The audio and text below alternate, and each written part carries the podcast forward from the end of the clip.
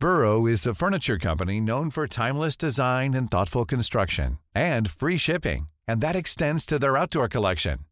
Their outdoor furniture is built to withstand the elements, featuring rust-proof stainless steel hardware, weather-ready teak, and quick-dry foam cushions.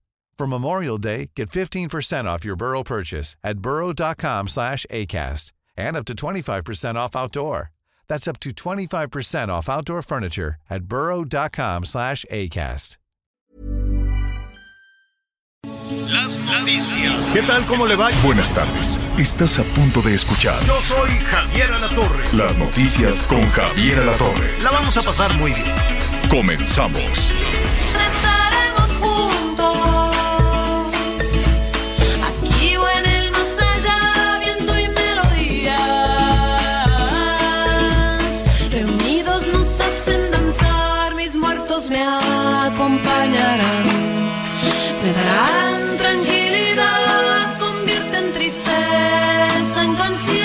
habitan el aire con su voz.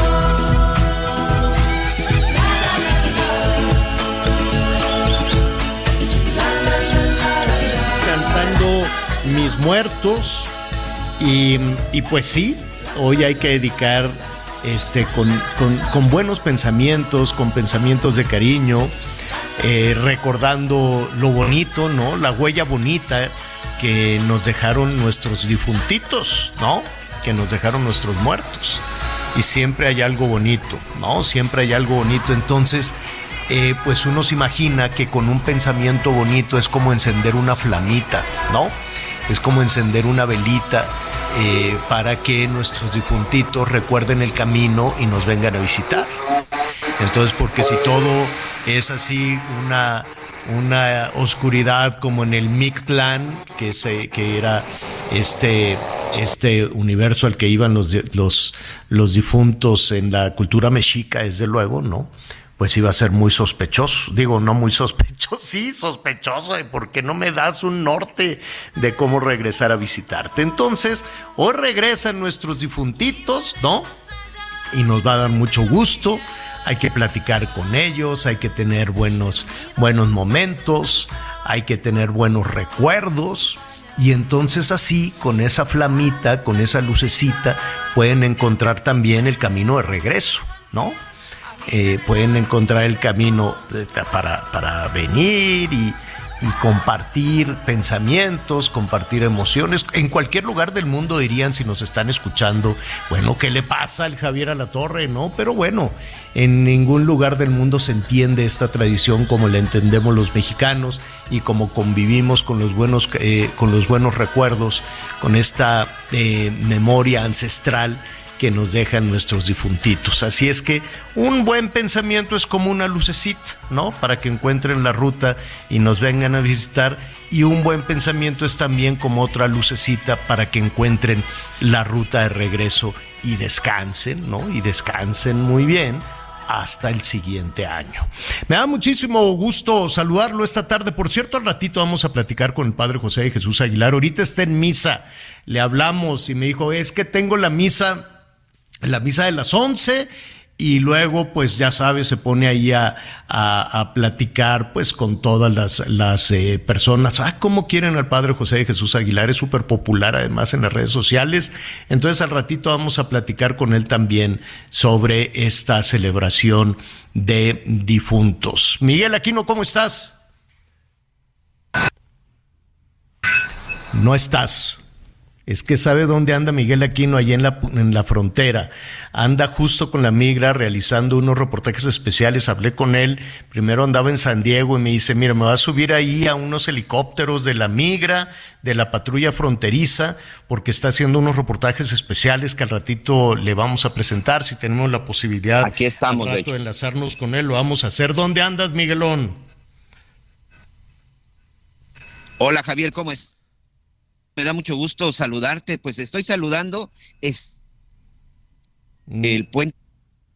No, no estás saludando. Eh, tenemos un delay muy fuerte y seguramente como anda en el aire y anda ahí en, el, en, eh, en la frontera, este, pues vamos a batallar un poquito. Mire, eh, le voy a adelantar un poquito del trabajo que está haciendo Miguel. Le dije, muchacho, cuídate mucho, no andes ahí a salto de mata desafiando ni a los buenos ni a los malos.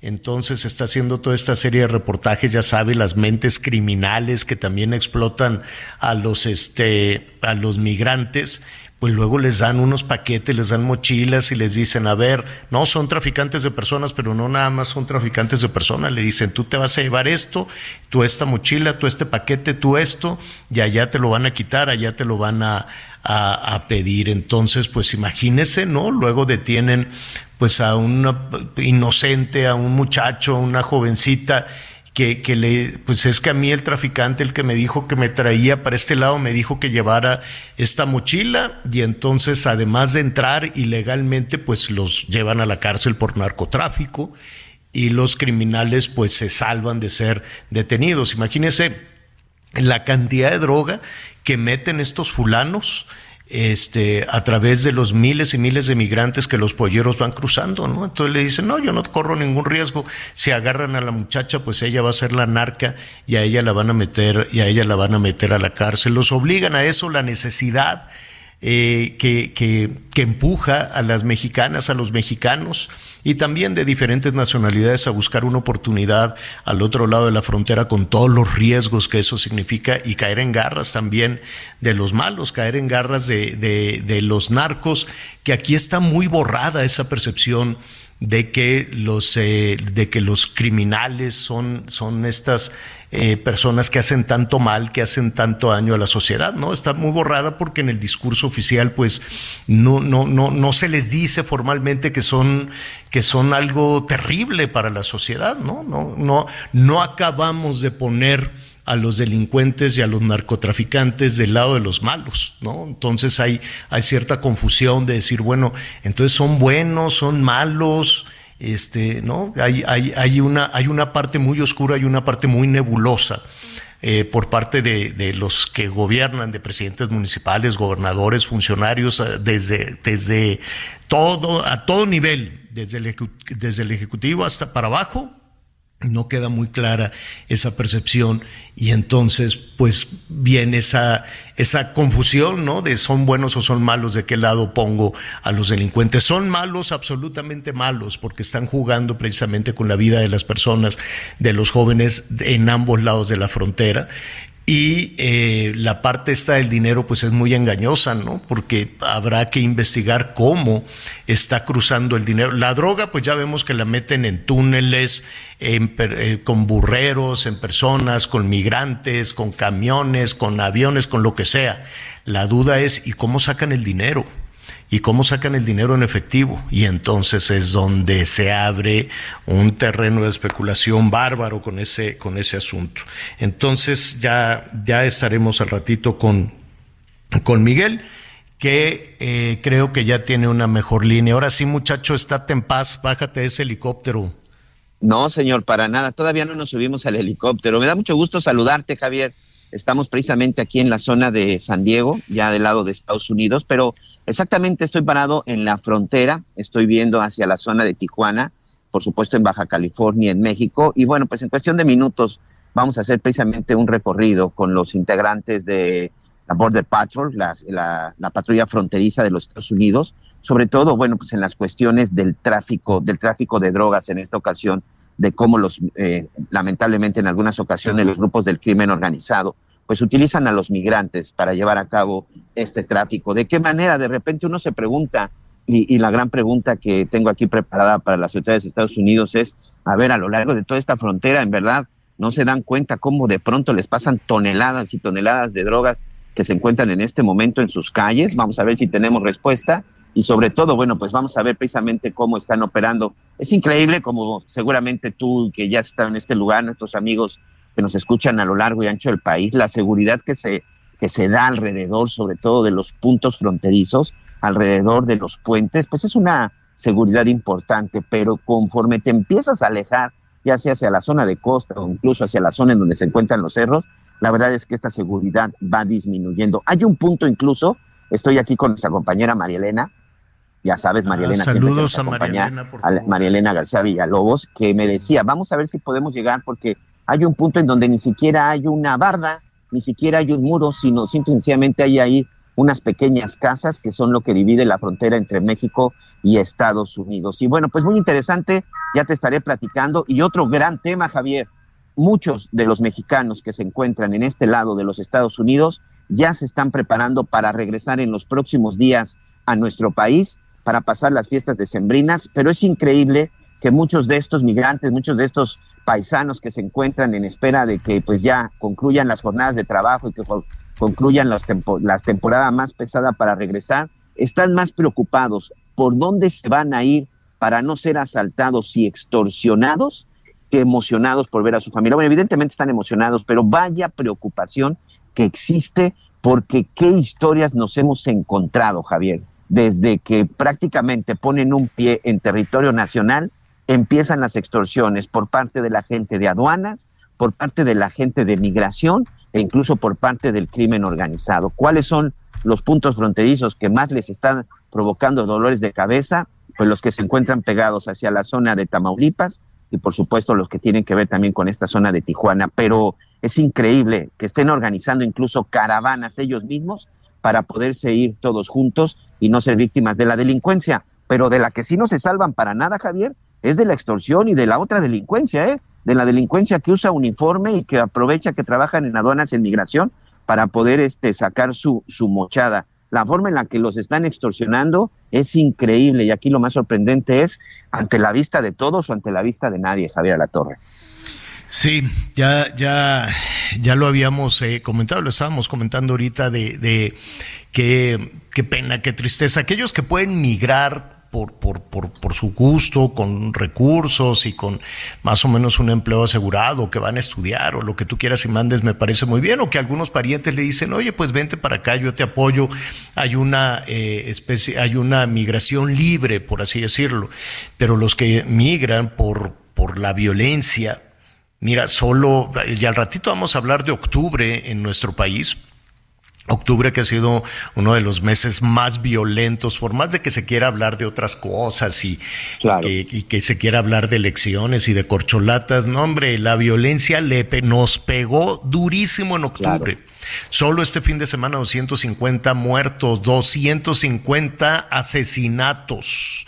Solo este fin de semana. Entonces, pues imagínense, la gente se va por miedo, por presiones, por chantajes, pero también se va por la violencia de la pobreza por la violencia de la pobreza, de que no tener una oportunidad, de no tener el dinero suficiente, y pues se aventuran, se, ponen allí en manos de, de, los criminales, de los malosos. Eso sí, cuando mandan la remesa, pues se les aplaude y se les dice que son héroes. Y se, no, ¿y por qué no pensar en darles las oportunidades aquí en México y que generen yo he visto, y tú seguramente lo vas a atestiguar ahora que estás ahí, por cierto, con María Elena García Villalobos, saludos a María Elena, qué gran periodista es.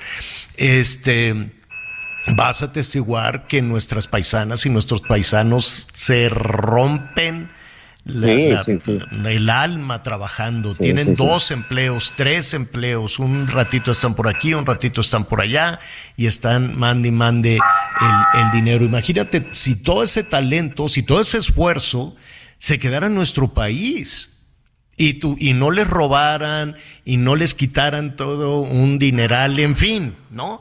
Y aparte de todo eso, cuando vienen ya con los regalos, con la emoción de que pues ya viene la Navidad y las posadas y quieren regresar a sus lugares de origen, a Michoacán, a Zacatecas, al Estado de México, a Chihuahua, donde tú quieras y mandes, ¿no?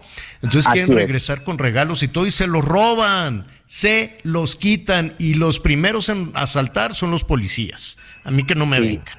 Son los policías que ahí andan esperando, frotándose las manos para quitarles lo que puedan a los migrantes. Que una forma de, de poder lograrlo, de, de, llegar, pues es venir en caravana. Sí, es.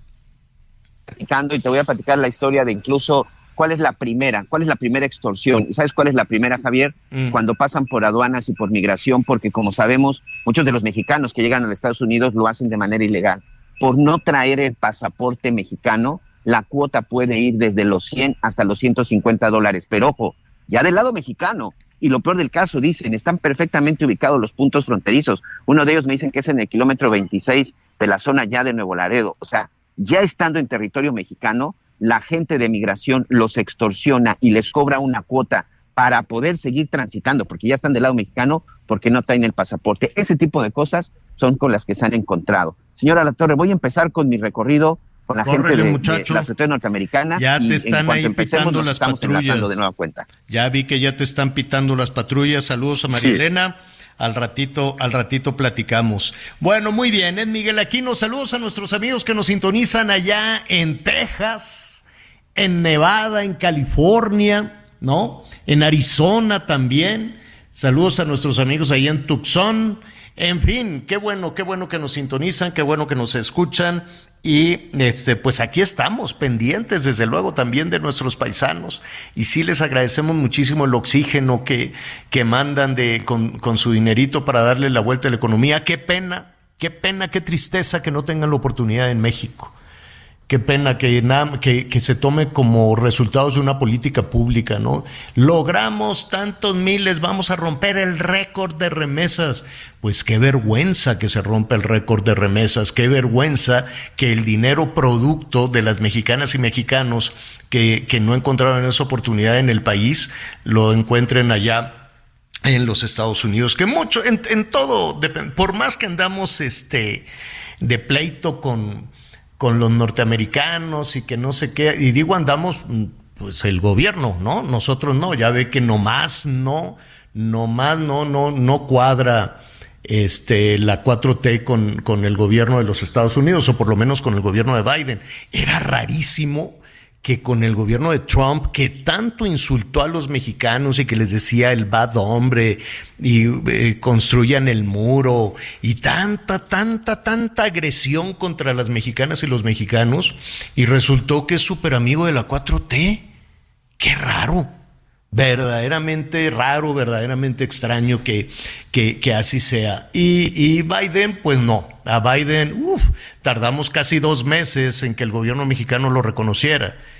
Si fuese como el de Brasil, que todavía ni daban el resultado de nada y rápidamente sí, sí, vamos a felicitar. Bueno, son las cosas que hay en la política y pues allá eh, eh, eh, nosotros estamos aparte, ¿no? Usted y yo ni somos políticos ni nos interesa y pues nada más, eso sí, lo malo de toda esa situación es que un puñadito de personajes, de, de, de, mujeres, de hombres que están en la política, pues afectan la vida de millones de personas, porque los políticos parece que son un friego, parece que son mucho porque dominan toda la conversación están de, de, encimosos, así todo el tiempo quieren que se hable de ellos, habla de mí, habla de mí, habla de mí, ¿no?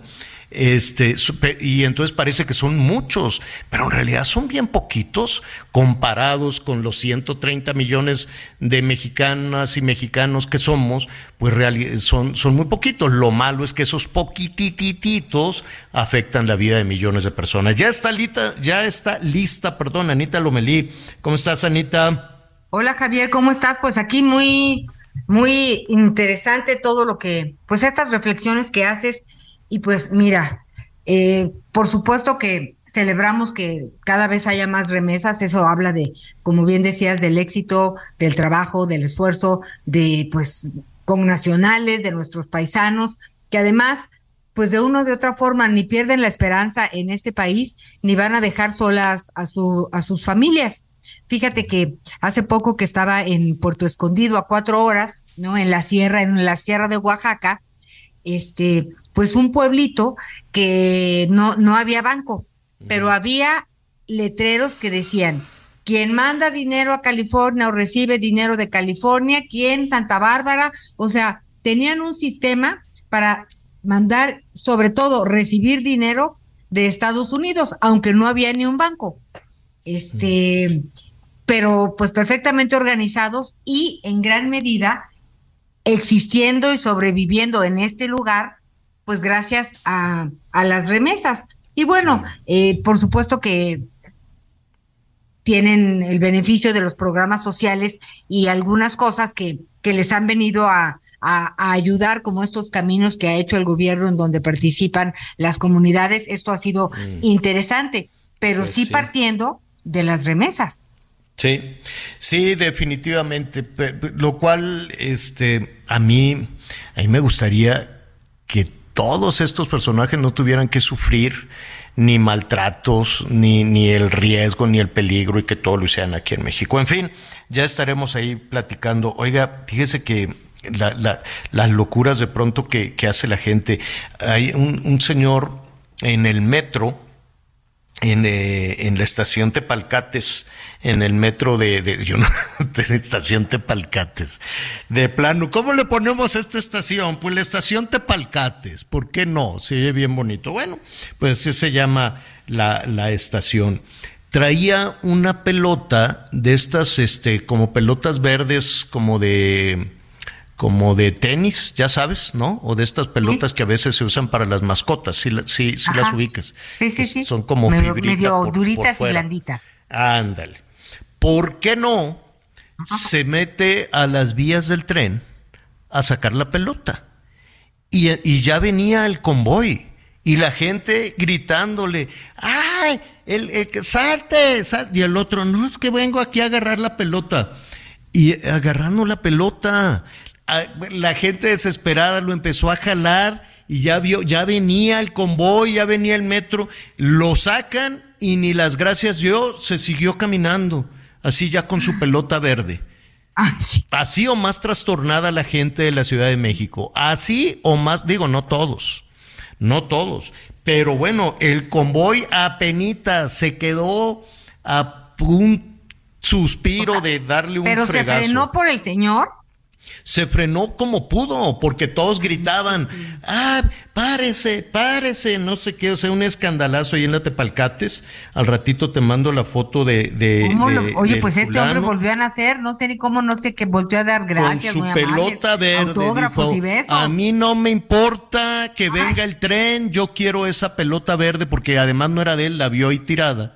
Y dijo, ah, me voy a bajar a las vías, que además están electrificadas, ¿no? Dice, me voy a bajar a las vías, a agarrar la pelota, igual y seguro, dijo, igual y le gano al, al convoy. Qué barbaridad. Y bueno, luego vienen por eso todos esos este todos esos trastornos y cosas por el estilo. Oigan este y bueno eh, pues ya sabe vamos a estar hablando aquí también de los temas de salud de que si ya estamos a punto de estar como Dinamarca. Yo dije oye pues este pues qué todo dar yo no sé por qué se insiste cuando estamos verdaderamente en la calle en el hoyo en los en los temas de salud insistir en que ya en unos meses ya vamos a estar como Dinamarca. Qué irán en Dinamarca ¿Qué, dirán en Dinamarca? No, tienen unos sistemas de salud impresionantes, porque allá el dinero que se paga, el dinero que pagan los ciudadanos sí lo utilizan este, como es debido, ¿no? Sí lo utilizan bien. Entonces tienes un el- de los sistemas hospitalarios más importantes del mundo y no pagas un centavo nadie, absolutamente nadie, ni te dan, ah, que tienes una piedra en el riñón, ah, te vamos a dar cita para abril del año entrante, ah, tienes, vas a tener un bebé, ah, aguántate todavía, aguantas unos tres días más, espérate ahí sentada, ¿no? Este, qué, qué vergüenza, yo, yo, yo no entiendo cómo en tan poquitos meses algo tan desastroso como la salud en nuestro país va a ser como Dinamarca, no lo sé. No lo sé, pero pues lo vamos a platicar al ratito con una especialista. Anita, ¿te gusta la Taylor Swift? Ahorita le Eh, vamos sí, a sí decir me a nuestro gusta, productor unas, que nos unas. ponga Fíjate algo. que me convenció el ministro Saldívar. Ya te contaré.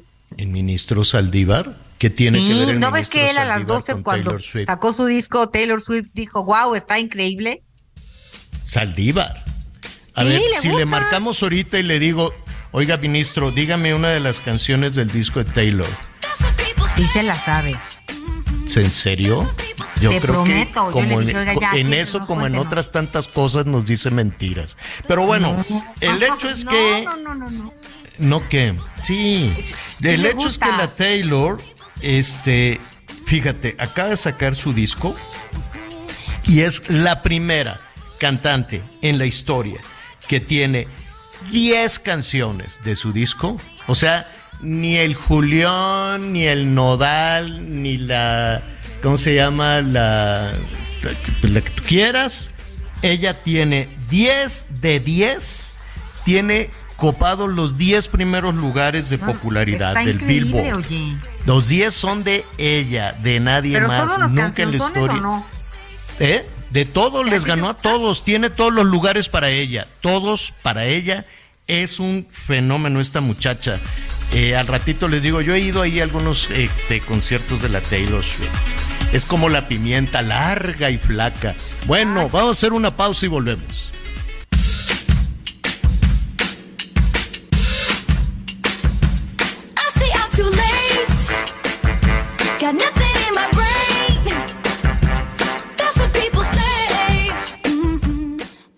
Conéctate con Javier a través de Twitter, arroba javier-alatón. Sigue con nosotros.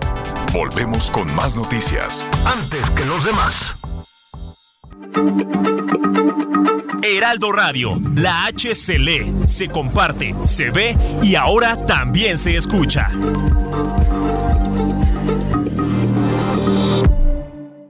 Todavía hay más información. Continuamos.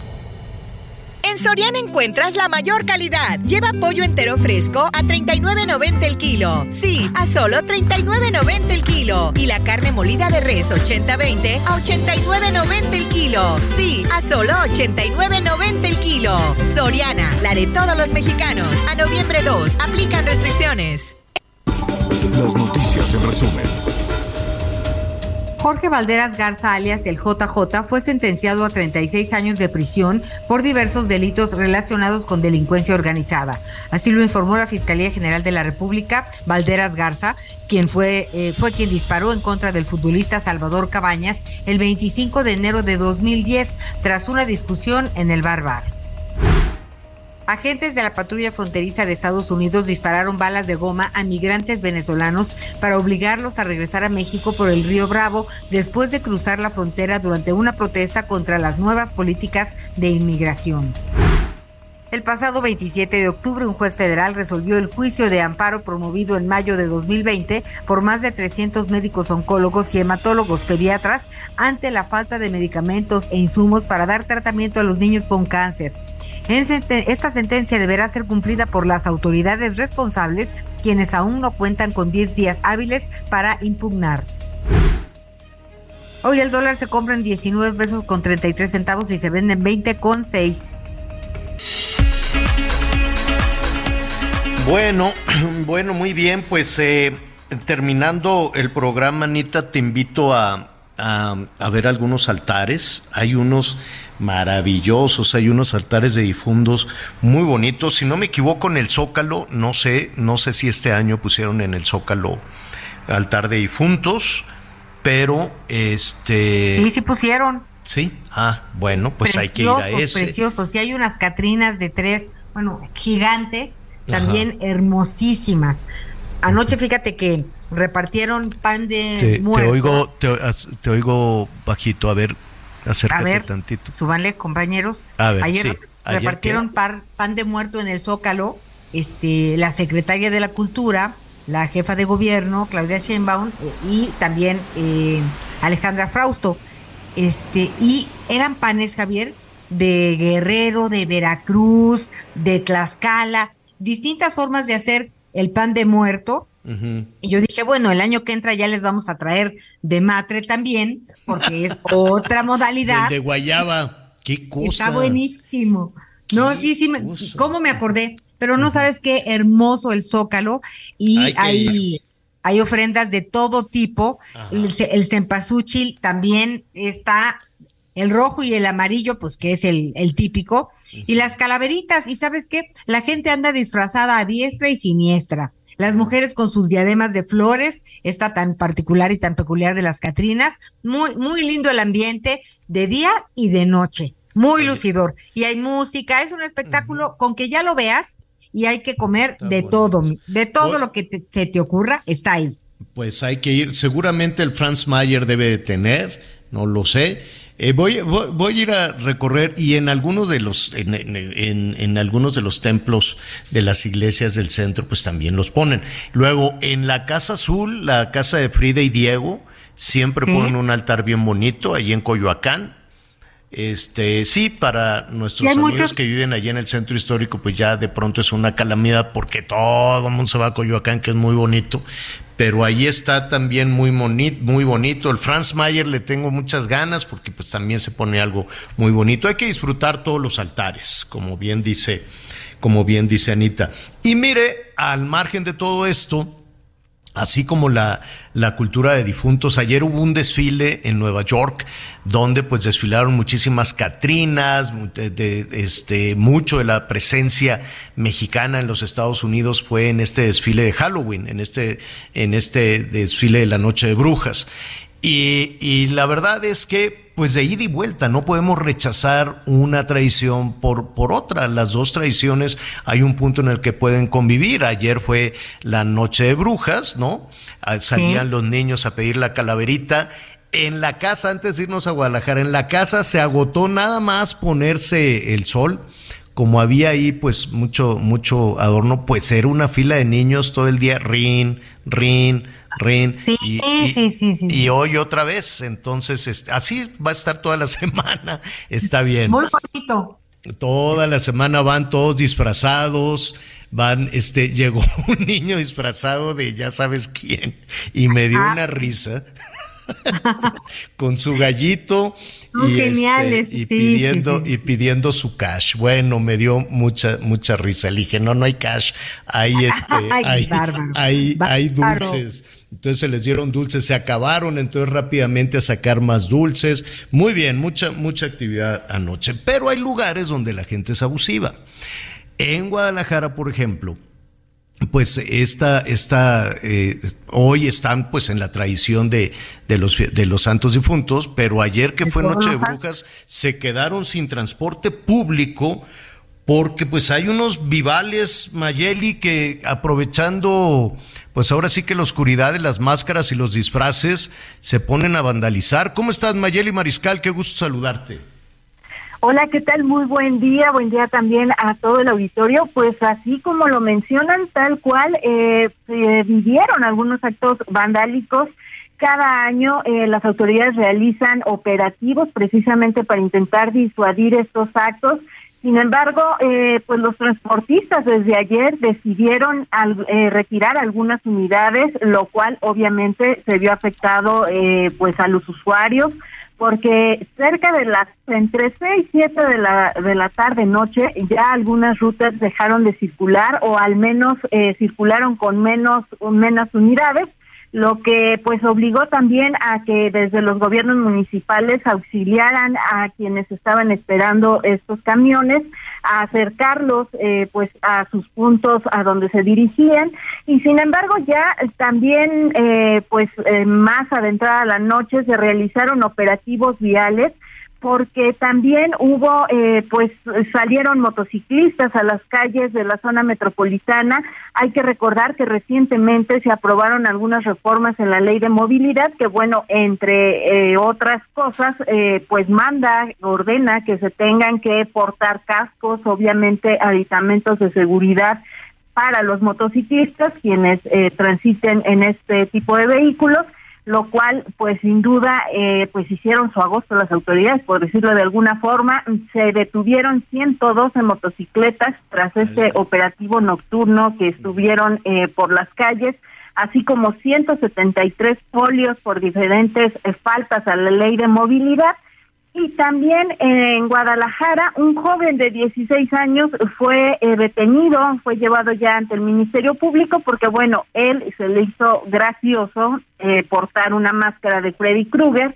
y robar una tienda de conveniencia. Esto sucedió en la calzada Independencia y Juan Álvarez, en donde eh, pues este joven con un arma hechiza, por cierto, eh, fue detenido por las autoridades. Minutos antes acababa de asaltar esta tienda y eh, pues prácticamente es algo de lo que se vivió en esta noche de Halloween. También algunos algunas rutas de transporte público se vieron vandalizadas Todavía se continúa haciendo el recuento por parte de las autoridades para determinar los daños, eh, pero pues sí, lamentablemente así es como se vive esta o se vivió esta noche de Halloween en la zona metropolitana. Qué barbaridad. Oye, pero ya ya se se normalizó el transporte público, porque bueno, ayer veíamos allí en las noticias que la gente estaba, ¿no? Ya estaba la noche y y no había forma de llegar a la casa.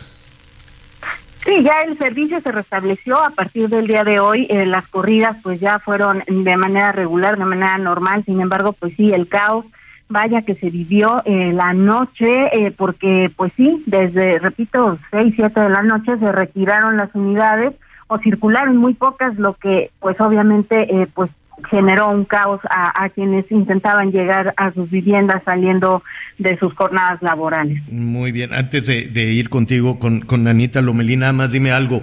Este, yo recuerdo en, en donde, en el Panteón de Belén y en otras partes hay unas ofrendas muy bonitas allá en Guadalajara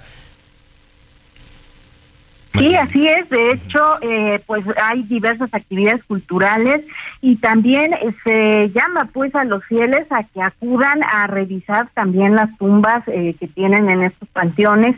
La verdad es que es bastante colorido el poder acudir y también, bueno, las autoridades han hecho un llamado para tener las precauciones necesarias no subirse muchas de estas lápidas que bueno ya eh, por su antigüedad pues están eh, bastante vulnerables que pudieran generar algún accidente pero eh, a nivel metropolitano prácticamente en todos los panteones pues se pueden apreciar estos coloridos la venta de flores las ofrendas. y demás las, ofrendas así claro. Anita Lomelí adelante. Sabes que es muy triste esto de que te pongas una máscara y y en moto o como quieras, asaltes, porque es una tradición tan linda en México y de niños sobre todo, ¿no? Es una ilusión disfrazarte para pues ir a pedir tu, tu Halloween o lo que, tu calaverita, que yo ya supe de señoras que dijeron, voy a poner un letrero de no voy a abrir por miedo, para que no se ofendan y no me toquen. Pero es lo que ocasiona todo esto de pues estos malosos que la verdad abusan y roban. Eh, y, te voy a decir algo, no sé a ustedes, pero si, si, si veo en la calle en la noche a un niño o a un muchacho con la máscara esta del payaso maldito, me muero. Ese sí disfraz yo lo quemaba porque qué mal, no, a mí me ha asustado esa película espantosa. Y luego con esa máscara que robaron y hicieron cosas horribles en Estados Unidos, pues bueno, le baja las ganas a uno de salir a, a, divertirte con tus hijos. Sí, no, mucho cuidado con eso. Pues qué bueno que ya se normalizó. Ahora lo que tenemos, pues es la asistencia al Camposanto y las, las ofrendas. Saludos a nuestros amigos allá en Guadalajara, Mayeli, muchísimas gracias. Excelente día para todos. Gracias, es nuestra compañera Mayeli Mariscal. Al ratito le vamos a decir, eh, no sé si tú has eh, tenido oportunidad de estar en Michoacán en estas fechas, Anita, es una cosa fabulosa. Es muy, muy, muy, muy... Bendito, este, bendito oficio este, el nuestro que sí. hemos tenido oportunidad, Javier, y pues bueno, de reportarte en ocasiones y de acompañarte en otras. Mm, la, la verdad es que por todos lados Campeche, ¿qué quiere que, le, qué quiere que le diga? Y en el norte también, así estaremos repasando todo esto. Oiga, nos están preguntando eh, que qué está pasando con Volaris, que traen un desgarriate, que qué barbaridad. Dice que, este eh, nos dicen, oigan, pues nos están cancelando y cancelando y cancelando y efectivamente estamos investigando y traen este problema, lo vienen arrastrando desde el domingo. Entonces el domingo la gente pues dijo, ya, ya tengo mi boleto para lo que sea, hay gente que iba a aprovechar también estos días, estos días de difuntos. Y bueno, siguen las cancelaciones, estamos preguntando eh, qué va a pasar, pero en efecto, solo hoy Hoy por la mañana Volaris canceló, canceló, no están demorados, están cancelados 20 aviones, 20 vuelos. Y entonces la aerolínea está diciendo que tiene problemas de ajuste operacional. Pues vamos a investigar que esto les están quitando las posiciones, los slots, ¿no? Los slots son estos lugares donde se pone el avión, se baja el pasaje, se sube el pasaje y dicen, nos están, que, que son horarios, pues le dicen, a ti te toca a las 8.10 y te me vas a las ocho y media. A ti te toca las tales horas, ¿no? Para que vayan entonces se los van repartiendo, esos son los, los slots, los horarios, ¿no? Que les dan a cada una de las aerolíneas. Se dice, ¿qué creen? Pues nos quitaron estos lugares en el aeropuerto de la Ciudad de México, que te digo que más desordenado no se puede. Entonces dice la aerolínea, pues nos los quitaron y hemos tenido que cancelar. Este, dice que que les están pagando, pues tratando de reembolsar a, los pasajeros o que les dicen que se esperen a otro vuelo, pero pues están batallando mucho los pasajeros, dicen cómo, y, y el hotel quién me lo paga, el boleto quién me lo paga. Hay un escandalazo con todo esto justo en este momento en el aeropuerto. Pues imagínese usted, Ahí, eh, gracias por, por, sus comentarios, nos hacen ese reporte, estamos investigando con la aerolínea también con el aeropuerto que nomás no responde. Ahora lo tiene la Marina, pero este no, no, no, no se ve, no se ve por dónde, no se ve una mejoría. Y ahora que van a empezar las frecuencias, ahora que empieza el movimiento fuerte en el aeropuerto, Válgame Dios, hágalo, asegure cada rato, hable cada rato a la aerolínea, ya está mi lugar, ya está mi lugar, ya está mi lugar, que parezca necio porque quién sabe cómo le van a hacer ahí en el aeropuerto.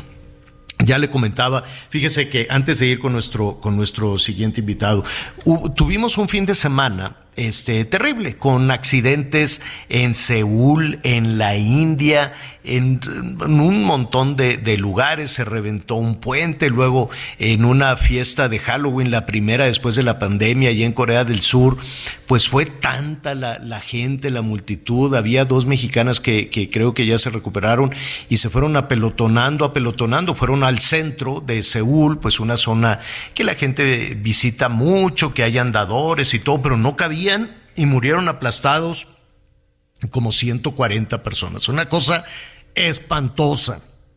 Ahí se, iban este, aplastando, iba llegando más gente, sobre todo muchas jovencitas, muchos jovencitos y ya no cabían y estaban atorados ahí en una callecita y unos empujaban de un lado, otros empujaban del otro y se murieron. Una tragedia. Luego en la India subieron un puente, como 400 personas subieron un puente colgante que lo acababan de, de inaugurar y se les reventó y ¡pum!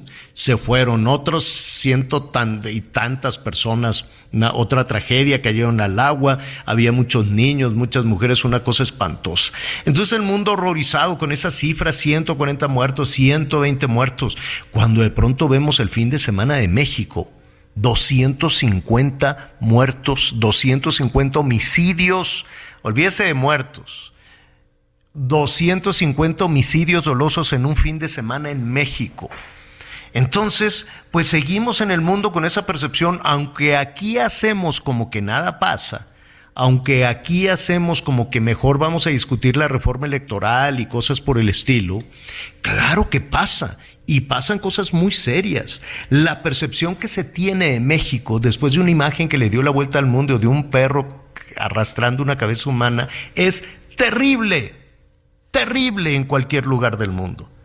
Terrible. Y a eso súmenle lo que sucedió también este, este fin de semana y no nada más este fin de semana, sino el mes de octubre que se ha convertido en el mes más violento del año, 2.481 homicidios dolosos, 2.481 en el mes de octubre. ¿Qué está sucediendo? Raúl Benítez es investigador universitario, es investigador de la Universidad Nacional Autónoma de México y además presidente del colectivo de análisis de la seguridad con democracia AC. Raúl, te agradezco muchísimo que estés con nosotros esta tarde. buenos días a toda la audiencia de Heraldo. Gracias, Raúl. Eh, es, eh, tenemos, se nos viene encima esto, es imposible normalizar una situación como la, la que estábamos hablando hace, hace unos momentos, pero yo sé que es muy complicado tener una respuesta, pero te lo voy a preguntar. ¿Por qué, Raúl? ¿Por qué estamos viviendo esto? Bueno, mira, el tema es este que no se ha encontrado una estrategia policíaca, militar, de inteligencia, política, para eh, poder este, controlar a los grupos de la delincuencia altamente organizada. Y también hay muchos problemas con la delincuencia común, que no todo viene de grandes protestas ni nada, ¿no? En muchas poblaciones el descontrol policíaco lleva pues que se aprovechen pequeñas pandillitas y todo eso del vacío de la seguridad y entonces también tienen asolada a importantes sectores de la población. Por ejemplo, en Guanajuato, en, algunos pueblos cerca de Celaya, ya los extorsionadores son de poca monta y andan extorsionando hasta los vendedores de las tortillerías, pues qué es eso, ¿no? O sea, les piden su cuota de 200 pesos al día y cosas de esas que son hasta ridículas, como podría parecer, pero son muy graves este, entendiéndolas en el contexto. Entonces el gobierno eh, tiene una estrategia verbal, que es abrazos no balazos, tiene una estrategia real, que es la que aplica la, la Serena y la Marina. Luego está la estrategia de, de la Guardia Nacional de, de, presencia en carreteras, pero que en realidad tampoco ha modificado las correlaciones de fuerzas. Y el crimen organizado ha crecido. En la pandemia, en la pandemia, los únicos que no pararon sus actividades fueron las grandes organizaciones criminales. Siguieron haciendo homicidios, siguieron repartiendo el territorio. Y luego con esta cosa de, del encierro, pues muchos consumidores de drogas se la pasaron consumiendo drogas en su casa encerrados. Entonces, este, esto no lo detectó el gobierno, no lo paró el gobierno y, y, estamos viviendo un ascenso del crimen en estados como Zacatecas, como Guanajuato. Este, pues es muy difícil de, de, para la población, que es al final de cuentas la víctima de todo esto. Hay estados que regularmente brincan cuando, cuando se dan estas, estas cifras, que son cifras que son datos oficiales, no, no, no se trata de, de, de, un tema de, de especulación. Exacto. Y, y, y generalmente eh, sale Guanajuato, sale eh, Zacatecas, sale Colima, ¿no? Salen estas, estas entidades más o menos las, las mismas. Yo, yo te preguntaría, ¿por qué ¿Por qué Guanajuato? Guanajuato que además contrasta mucho cuando revisas otros, otra, ahora sí que otros datos, cuando revisas otras, otras cifras, tienen un crecimiento económico importante, es un destino para capitales también, eh, este, para inversiones extranjeras importantes. Guanajuato tiene un desarrollo tecnológico importante, tiene un sistema universitario importante, un sistema de salud importante y también tiene ese primer lugar en violencia. ¿Por qué, por, qué Guanajuato? ¿Qué se pelean? ¿Qué hay en Guanajuato? Bueno, mira, lo que hay en Guanajuato es una refinería en Salamanca y empezó en este poblado de Santa Rosa de Lima, el tema del huachicol, este, hace tres años. Y Guanajuato es una carretera, la, Guanajuato es una carretera que es la carretera que va hacia Guadalajara y tiene una capital eh, empresarial que es León, una gran ciudad, una de las cinco ciudades más grandes del país, tiene una gigantesca, como tú lo has mencionado, eh, cantidad de industria, se han instalado muchísimos capitales coreanos, japoneses en el corredor industrial que va de Querétaro hasta León. Y hace siete ocho años Guanajuato es una de las ciudades más, eh, de, perdón, de los estados más pacíficos del país. En Guanajuato no había crimen organizado, no había carteles.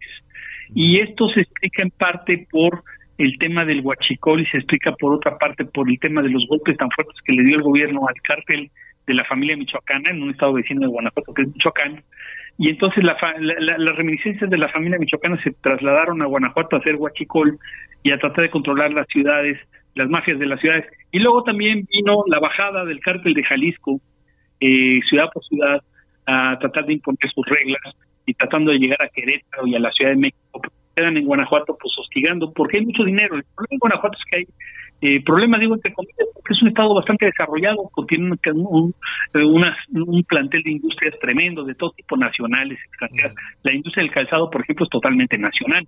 Está la industria automotriz, en Silao está la General Motors, también está la Mazda, este, en León. Eh, es un estado muy próspero, pero desafortunadamente la geografía lo está matando a Guanajuato y los oleoductos. Es la geografía quiere decir así como México está condenado a vivir al lado de Estados Unidos y ahí están los consumidores de drogas, eso no lo puede nadie. O sea, a Guanajuato nadie le puede quitar el estado de Michoacán de vecindad y la lacra de ese estado que es las organizaciones criminales. Y también la bajada del cártel de Jalisco que quiere adueñarse de todo el país. Claro. Claro.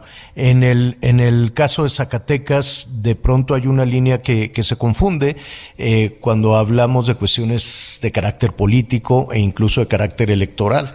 Ahí está el tema de los Monreal, el senador, el gobernador, el presidente municipal y sus diferencias con el gobierno federal. ¿Eso puede influir en que esté tan al garete en términos de seguridad? No creo que lo político directamente tenga que ver en el caso de Zacatecas. Eh, tiene que ver la historia de cómo penetraron los Zetas en Zacatecas hace 10 años, este, donde empezaron a pues, apropiarse del Estado.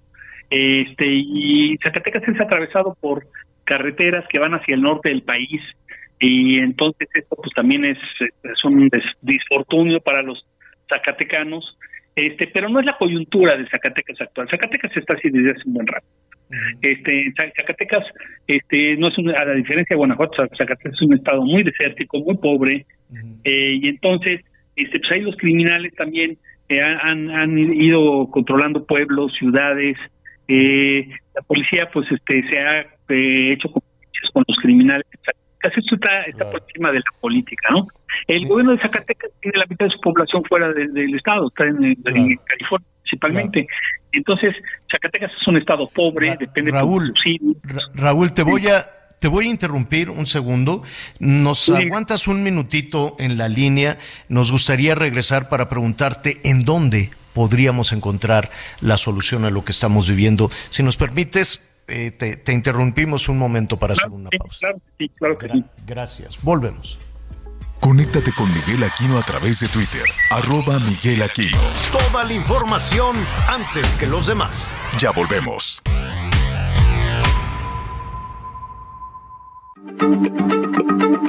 Heraldo Radio, la H se lee, se comparte, se ve y ahora también se escucha.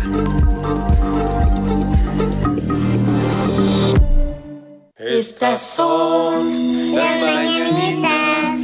Gracias a ti, Teletón ha cambiado la vida de miles de niñas y niños. Únete donando este 17 de diciembre. La celebración de los 25 años de Teletón es de todos. 25 años de ser orgullosamente tercos.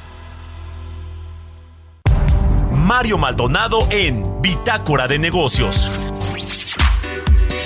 Pues el viernes nos enteramos que el grupo financiero Banorte que preside Carlos Jan González se bajó de la puja del proceso de compra de los activos de Citibanamex, del Plafore, el patrimonio cultural y lo que nos dicen en, en Citibanamex y en Banorte es que pues fue una buena noticia para las dos instituciones, por lo menos para los trabajadores, porque era justamente ese el problema eh, en una fusión o una integración entre Banorte y Citibanamex, pues quienes iban o quienes habrían sido los más afectados, los sacrificados son los trabajadores, ¿no? Porque eh, se fusionarían estos dos bancos, tendrían que haber cerrado muchas sucursales y también recortado a mucha gente por la duplicidad de funciones, porque son bancos, pues los dos grandototes, es la verdad. Entonces, quienes están más felices, pues son todos los empleados, la plantilla laboral de los dos bancos. Ahora la pregunta es si alguien de los que están todavía en este proceso se va a bajar de la puja.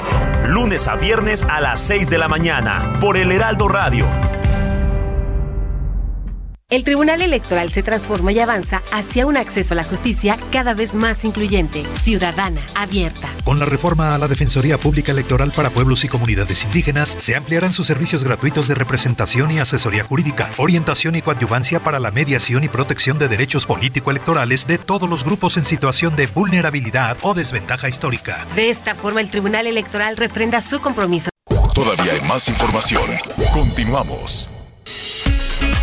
Muy bien, estamos platicando con el doctor Raúl Benítez, eh, investigador eh, de la Universidad Nacional Autónoma de México y presidente del colectivo de análisis de seguridad con democracia AC. Estábamos, Raúl, y te, te ofrecemos una disculpa por, por el corte, por la por la interrupción. Estábamos viendo este panorama, sobre todo en, en en algunas de las entidades pues más golpeadas, aunque yo me atrevería a decir que prácticamente prácticamente todo el territorio nacional hay efectivamente no estas mediciones de este de la alcaldía Benito Juárez o de la o de San Pedro allá en Nuevo León, la misma, la misma Mérida, Yucatán, en fin, pero eh, pues son, son muy poquitos respecto a la situación en el territorio nacional, ¿no?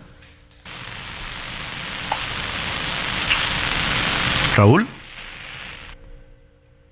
Raúl se nos fue, se nos fue la comunicación con el doctor Raúl Benítez. Sí, eh, hay, hay, eh, y a lo que iba con esto, Anita, es que si se puede en algunas partes de la Ciudad de México, si García Harfush en algunos puntos eh, ha, ha, podido dar resultados, si en Yucatán también se ha podido dar resultados, si en Nuevo León también se han podido dar resultados. Y mira, aquí estamos hablando de Morena, de este Acción Nacional y de movimiento ciudadano. Entonces, no debería de depender de una decisión partidista o de un color partidista el poder dar resultados, ¿no? ¿Ya tenemos al doctor? No.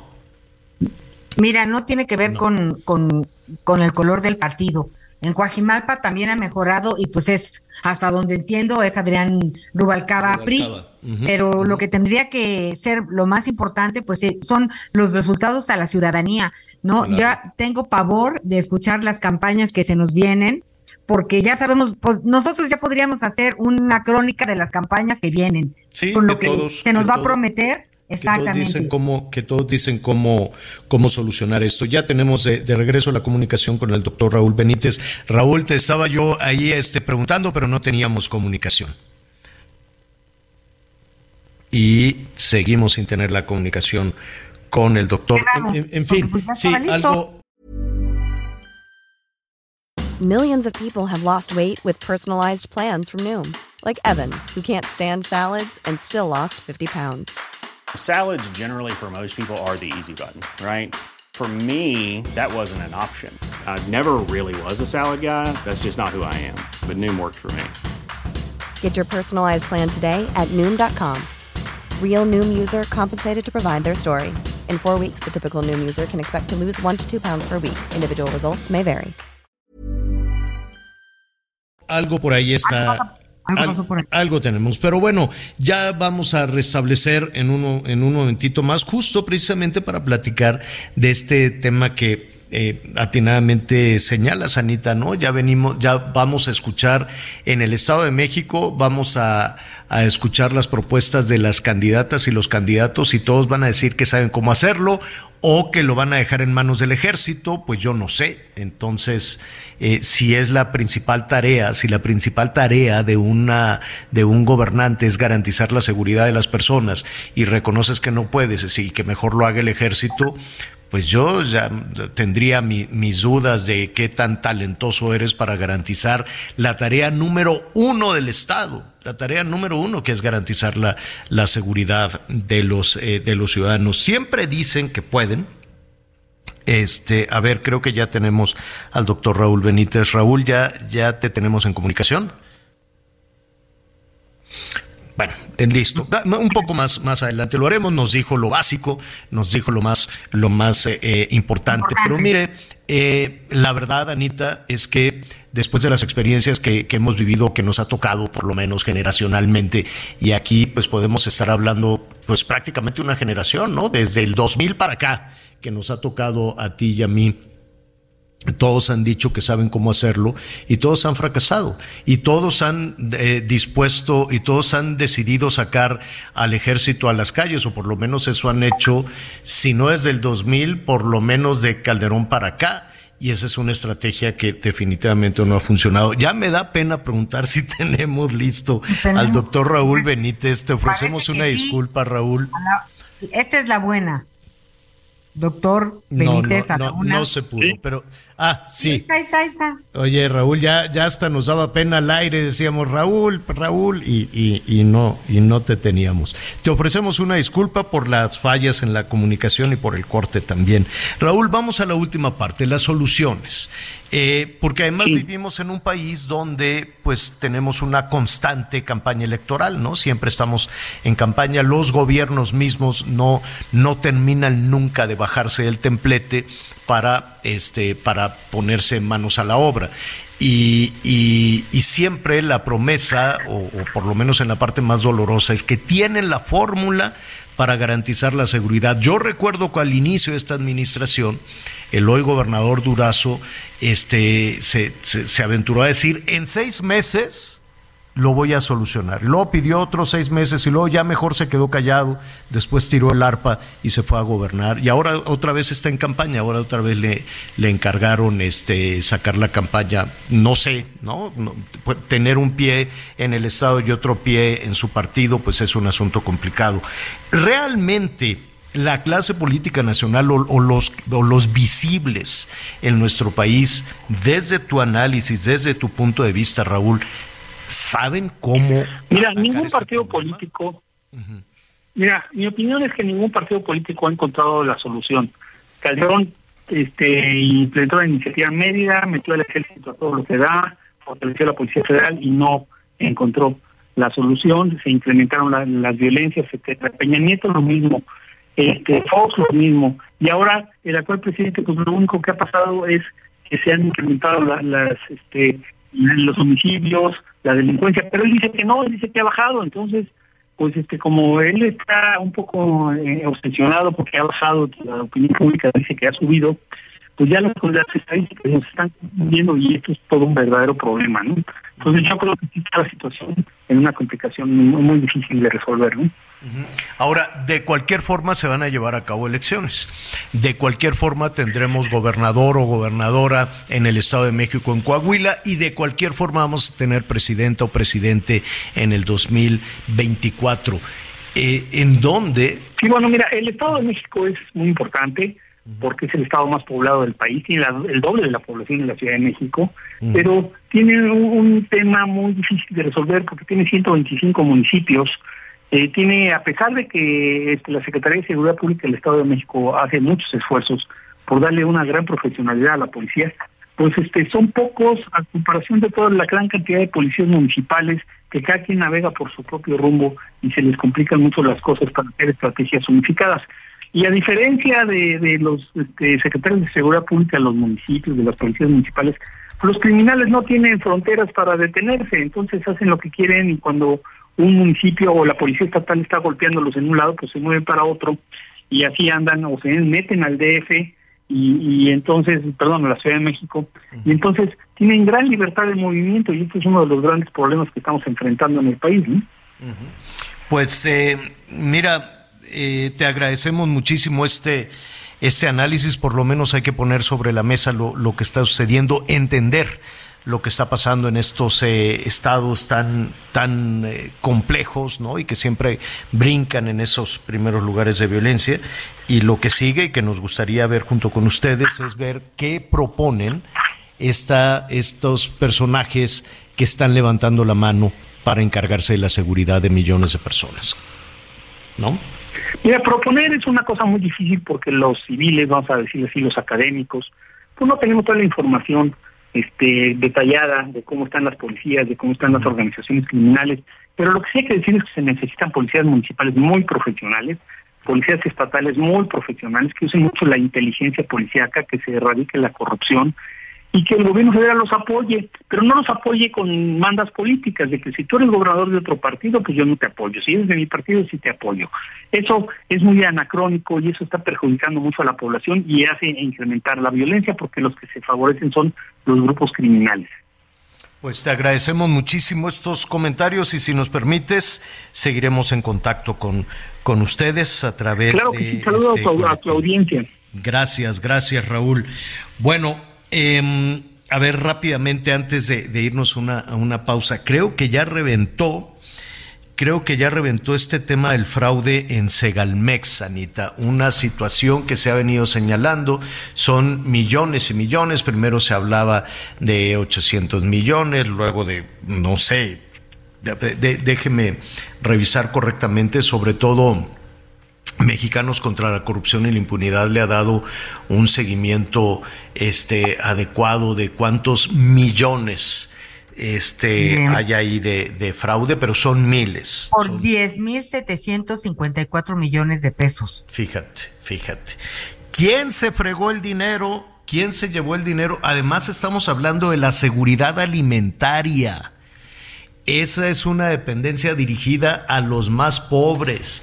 Entonces de pronto dijo este hombre René Gaviria, René Gaviria en su momento era el director de Administración y Finanzas de, de Segalmex, de este instituto, bueno, no, no sé si es instituto, es, bueno, seguridad, seguridad, seguridad Alimentaria de México, ¿no? Esta dependencia para garantizar los alimentos. Bueno, ah, es que metí el dinero, me puse a jugar con el dinero en, en, en, en este, en diferentes este, instrumentos, ¿no? Y pues, pues se perdió. ¿Cómo? Pues sí, es que lo agarramos y lo invertimos aquí, lo invertimos allá. ¿Cómo que invertiste el dinero de los más pobres? Pero Entonces, oye, eh, a ver, dime, sí. Estaba leyendo que el secretario de Agricultura, Víctor Villalobos, informó al Senado que ya van 53 personas responsables de la red de corrupción que llevó al desfalco de estos 10 mil millones de pesos en Segalmex. Pues Este, bueno, ya al parecer ya hay procesos penales en contra del ex director de Segalmex, René Gaviria. Eh, habrá que hacerle un, un juicio, es lo que es lo que al parecer se está anunciando. Ya la Fiscalía General de la República lo acusó de, pues por lo menos de uso ilícito de atribuciones. No sé si eso duele.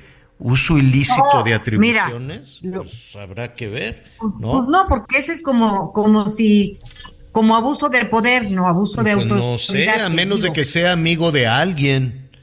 A menos No, de que sea lo, lo importante alguien. también es aquí que diga, o sea, ¿dónde está el dinero? Claro, claro. ¿Qué hicieron con el dinero? No, es que fíjate que lo ¿Cuánto- En depositamos. tiempo récord acabó con este dinero. ¿Qué hicieron con este dinero? Ah, pues se van a decir que entonces, fíjate que lo invertimos en una, en una, no sé qué, en, en fin, ¿no? En, en, en negocios ahí. Es como lo de la estafa maestra, definitivamente.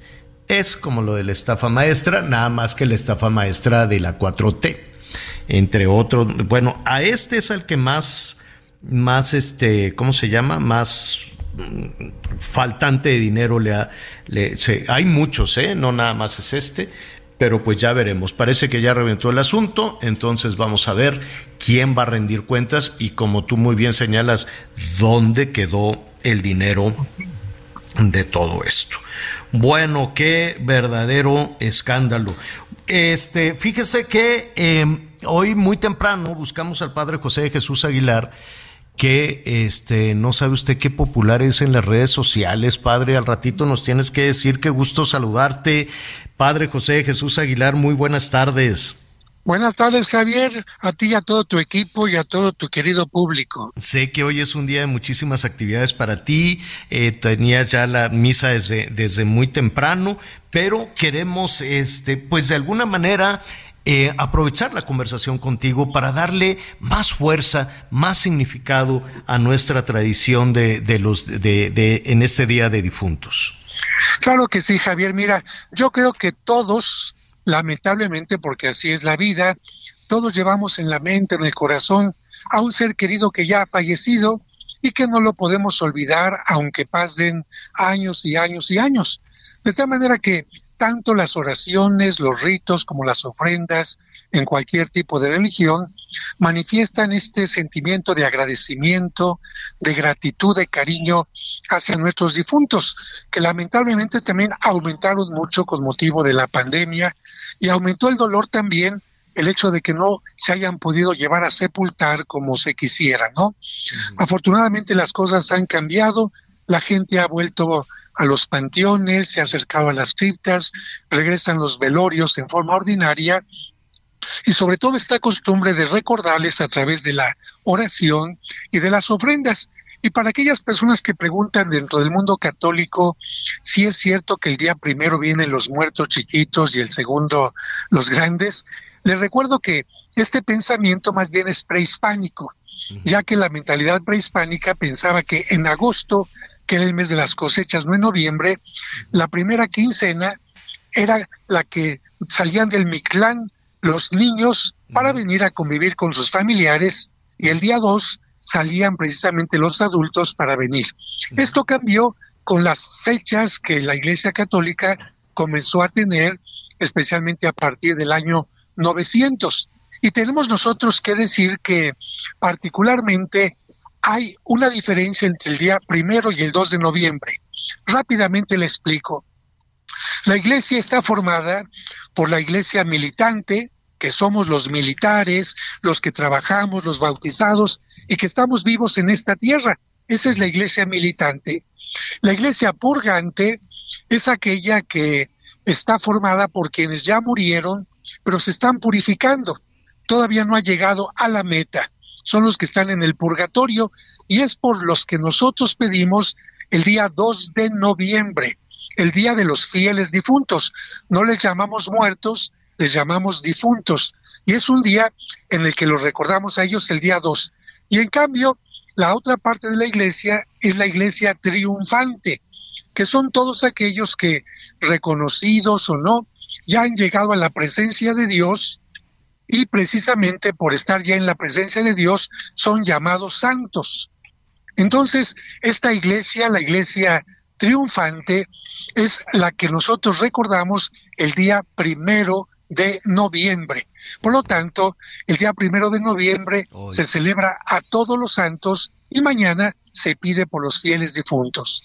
Ya, ahora sí entendimos. Ahora sí, porque también estaba muy arraigado la de los difuntitos, la del el, difunto niño, en fin, que, que, tienes toda la razón. Mira cómo venimos arraigando, eh, eh, jalando también en este sincretismo, ¿no? Em, estas, eh, estas tradiciones prehispánicas también de los niños que efectivamente venían de este el, el, el, Tlalocan más que en Mictlán, Tlalocan que era este, este, pues una especie de cielo de los niños con el, con el dios Tlaloc.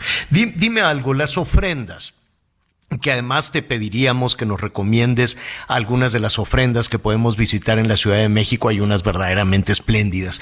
¿Cómo debemos de integrar nuestras ofrendas? Mira, yo creo que las ofrendas dependen de cada una de las personas, pero si somos cristianos no tiene que faltar el agua, signo del bautismo, la sal que nos recuerda que tenemos que ser sal de la tierra y luz del mundo, las velas, veladoras y los retratos que recuerdan precisamente a nuestros seres queridos. Los alimentos, de eso ya depende de cada lugar, pero no tanto para que se lo coman los difuntos, sino para recordar cuántas veces convivimos con ellos, aquellos alimentos que nos prepararon las mamás, y sobre todo en este día y mañana, Javier, porque son solamente dos días, los invito a que vayan a la Catedral de México, porque solamente el día 1 y 2 de noviembre se abre la capilla de las reliquias se destapan más de 200, más de 200 reliquias que durante todo el año no se pueden observar, reliquias de santos y santas, y quien visita este lugar recibe además indulgencia plenaria. Y corrígeme si me equivoco, en muchas ocasiones pues tenemos alguna confusión con el tema del pan de muerto, que es delicioso, que por cierto te vamos a mandar tu cajita de pan de muerto que te tenemos y, te, y lo haremos con muchísimo gusto, padre. Oye, oh, pues muchas gracias, Javier. no, sí, con mucho cariño. Pero esta, esta eh, la forma de, de, como una especie de, de cráneo estilizado, desde luego, con estos huesitos, em, eh, en realidad escuchándote con, con, la capilla de las reliquias, eh, más que una tradición prehispánica, es una eh, religión, es una tradición ya eh, eh, cristiana, si no me equivoco, tiene más que ver con las reliquias. Padre. Ay, qué cosa tan rara. Sí, ha de ser, ha de ser nuestro, ha de ser nuestro productor que quiere su pan de muerto. Pero sí, tiene que ver básicamente con, la, con las reliquias, por eso tiene esta, esta forma, estos huesitos. Hay, yo conozco una niña que para más señas es Anita Lomelí, que le gustan más los huesitos que el resto de, que el resto del. Ahí le vamos quitando las, las bolitas y las y el fémur y los... Pues qué buena oportunidad de visitar la, la, este recinto precioso, la catedral, que estuvo tan abandonada verdaderamente. Es una, es una pena con tanta historia, con todo lo que significa, y que finalmente ya le van a dar una chañada. Les prometo que voy a hacer un reportaje de lo que están haciendo ahí con la catedral. Vamos a ir de la mano del padre José Jesús Aguilar Y podemos Oye, entrar entonces a la, a la capilla de las reliquias que generalmente está cerrada. Está cerrada. Pero, es- es Pero te tienes que ir entre hoy y mañana, ¿eh? No hay mucho Sí, que sí, pensar. hoy voy al Zócalo, hoy, hoy quiero, aquí terminando, terminando, este, voy ahí a darme una vuelta Sí, al no Zócalo. se te fui hace, fui hace No dos semanas. sin pan. Fui Oye, y te vas a encontrar a estas Catrinas. Fíjate que cada Catrina mide 12 metros de altura y cada una representa un estado de, del país, de la República. Entonces, cada una tiene una, un atuendo, un arreglo diferente, así que te vas a sorprender. Mm, Bueno, Por ahí te pues está encuentro. padrísima. Muchísimas gracias al padre José de Jesús Aguilar. Hoy hemos tenido una comunicación fatal. Este, pero al- algo está pasando ahí con las comunicaciones. También batallé muchísimo muy temprano. Me decía, no, no tiene internet, no tiene esto, no tiene el otro. Ah, cómo he batallado con, con todo esto. Pero mañana, mañana lo, lo buscaremos. Sé que el padre pues está también ahí muy, muy apurado, muy atareado con las, este, con las misas que está llevando a cabo. Oiga, eh, muy rápido información que está en desarrollo. Bueno, pues ya vimos a ver quién va a rendir cuentas de los casi 10 mil millones, 10 mil millones que se robaron, para que vea que no hay diferencia entre PRI y Morena y el PAN ni nada. El político es político y el ratero es ratero cuando quiere y se puede estar escondiendo, no que por la causa, que quién sabe qué, que la mano del muerto, que lo que usted quiera. Entonces, pues es una pena. Es la bandera, la bandera de esta administración. El presidente, ah, cómo ha batallado con eso. Ha batallado muchísimo. Reconoce que todavía tiene que batallar con algo tan, tan este arraigado, penosamente arraigado en nuestro país. Cada político, cada, cada que un funcionario llega a un cargo, en lo primero que está pensando es en cómo fregarse el dinero de la gente. Y eh, justo esa fue la bandera que llevó Andrés Manuel López Obrador a la presidencia, ¿no? Y, y- y- y lo ha intentado una y otra vez y una y otra vez, y él ha dicho que lo seguirá haciendo, reconoce que todavía hay corrupción, qué bueno que reconoce que todavía hay corrupción, y cómo no lo va a reconocer si él mismo seguramente le estaban pasando estos informes de la ratería en Segalmex, en esta instancia para garantizar la alimentación de los más pobres. Imagínense, le robaron además a los más pobres. Y así, si le vamos revisando eh, qué pasó con las vacunas y qué pasó con el dinero de esto, qué pasó con el dinero de la salud. O sea, si le vamos revisando, nos podemos llevar ahí sorpresas. Por lo menos, qué bueno que este gobierno no baja la guardia en el combate a la, a la corrupción. No vaya a pasar como con Peña Nieto. ¿Te acuerdas cuando dijo, no, ya, este, que el, el que, ¿qué? El que esté libre de pecado, que tire la primera piedra, válgame Dios y María Santísima.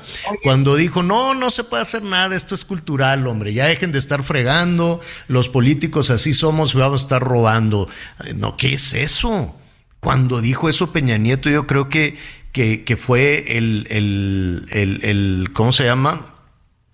Pues el, el abismo más grande entre su partido y cualquier posibilidad de cambio, ¿no? Verdaderamente. Y al parecer, pues no, no, no cambian mucho los priistas. Qué pena, porque la, la verdad es que no hay de dónde. No, no hay de dónde agarrarse. Yo no veo, no, yo formo parte de estos ciudadanos que no ven la clase política algo decente, honestamente. No, no, no sé qué vamos a hacer. Yo quisiera votar, pero pues no, no, no, no le veo realmente por, por dónde. Todavía este- falta, veamos, veamos, tenemos un chancito. Oye, bueno, pues vamos a hacer una, una pausa y este al ratito dice Elon Musk que te puede hacer un descuentito.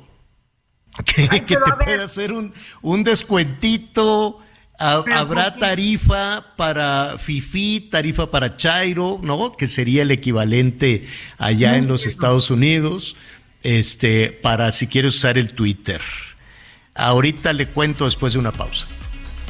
Me quitaron la vida, me la arrebataron, terminaron los sueños, aquella ilusión, desde aquí en el cielo, donde estamos los muertos, ya no llores te pido, en esta canción, es que la vida vale, porque la vida vale. Conéctate con Ana María a través de Twitter, arroba Anita Lomelí. Sigue con nosotros. Volvemos con más noticias. Antes que los demás. Heraldo Radio, la H se lee, se comparte, se ve y ahora también se escucha.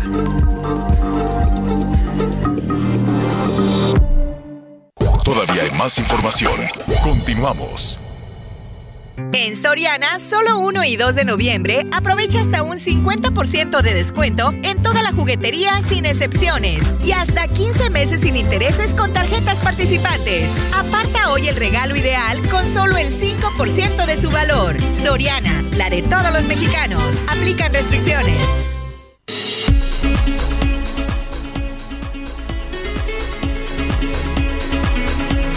Weekly.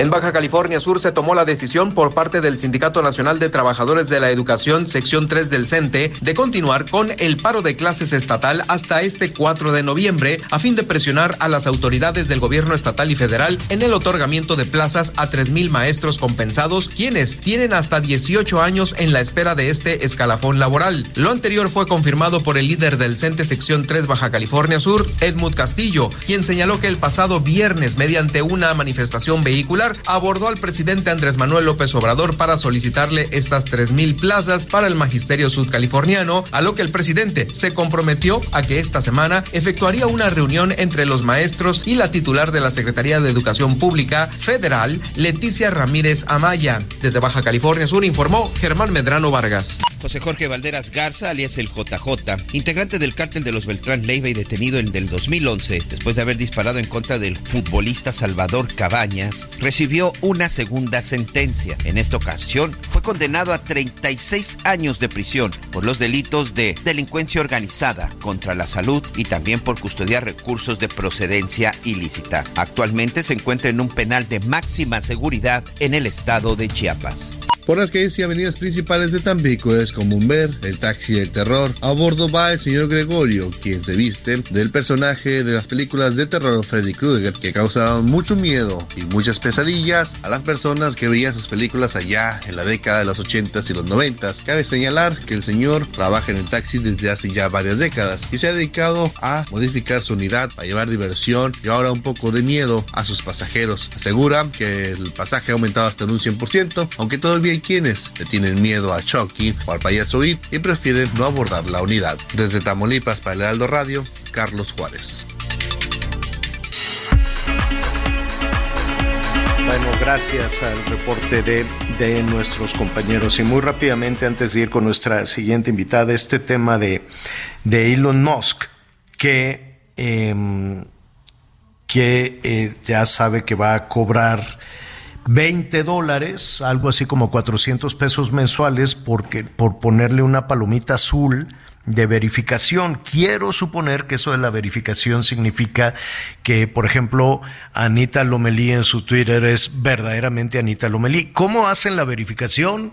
Pues es un dogma de fe. La verdad es que no tengo la más remota idea si te piden este, no, o sea, cómo pueden confirmar que que eh, la persona que se presenta como que pone ahí su foto y todo, pues es, es ella misma. ¿Y esto por qué viene? Pues porque justo la clase política reventó, y no nada más los políticos, también muchísimos empresarios, con, con tal de tener la percepción de popularidad, de que la gente diga, ay, mira cuánta gente sigue a fulanita de tal, o a fulanito de tal, o a tal negocio, a tal político, o a tal gobernante, lo que se quiera, pues compraban este, seguidores de manera ficticia y trabajaban a través de robots, de bots, y entonces decían, de, de, vez en cuando les dan unas res, rasuradas que los dejan encuerados, ¿no? Les dan unas rasuradas bárbaras, les quitan los eh, seguidores ficticios y entonces te das cuenta que no son tan populares como generalmente se presentan. Yo quiero suponer que eso es la palomita Oye, azul, la verificación, ¿no? Pues sí, eso, digo, eso está bien, que, que chequen quién es quién, me parece correcto, pero de, dice Stephen King, eh, de, platicando en Twitter con Elon Musk, le dice, oye, pues se me hace que es un, es un chorro de lana. la verdad, ustedes tendrían que pagarme a mí, le dice a, a Elon Musk, y él dice, oye, no, pues las cuentas de Twitter se tienen que pagar de algo, no nada más de sus, su- de sus genialidades. No nos sirve de nada. Pero tienes frases razón, o sea, Twitter debería de pagarte si tienes muchos seguidores.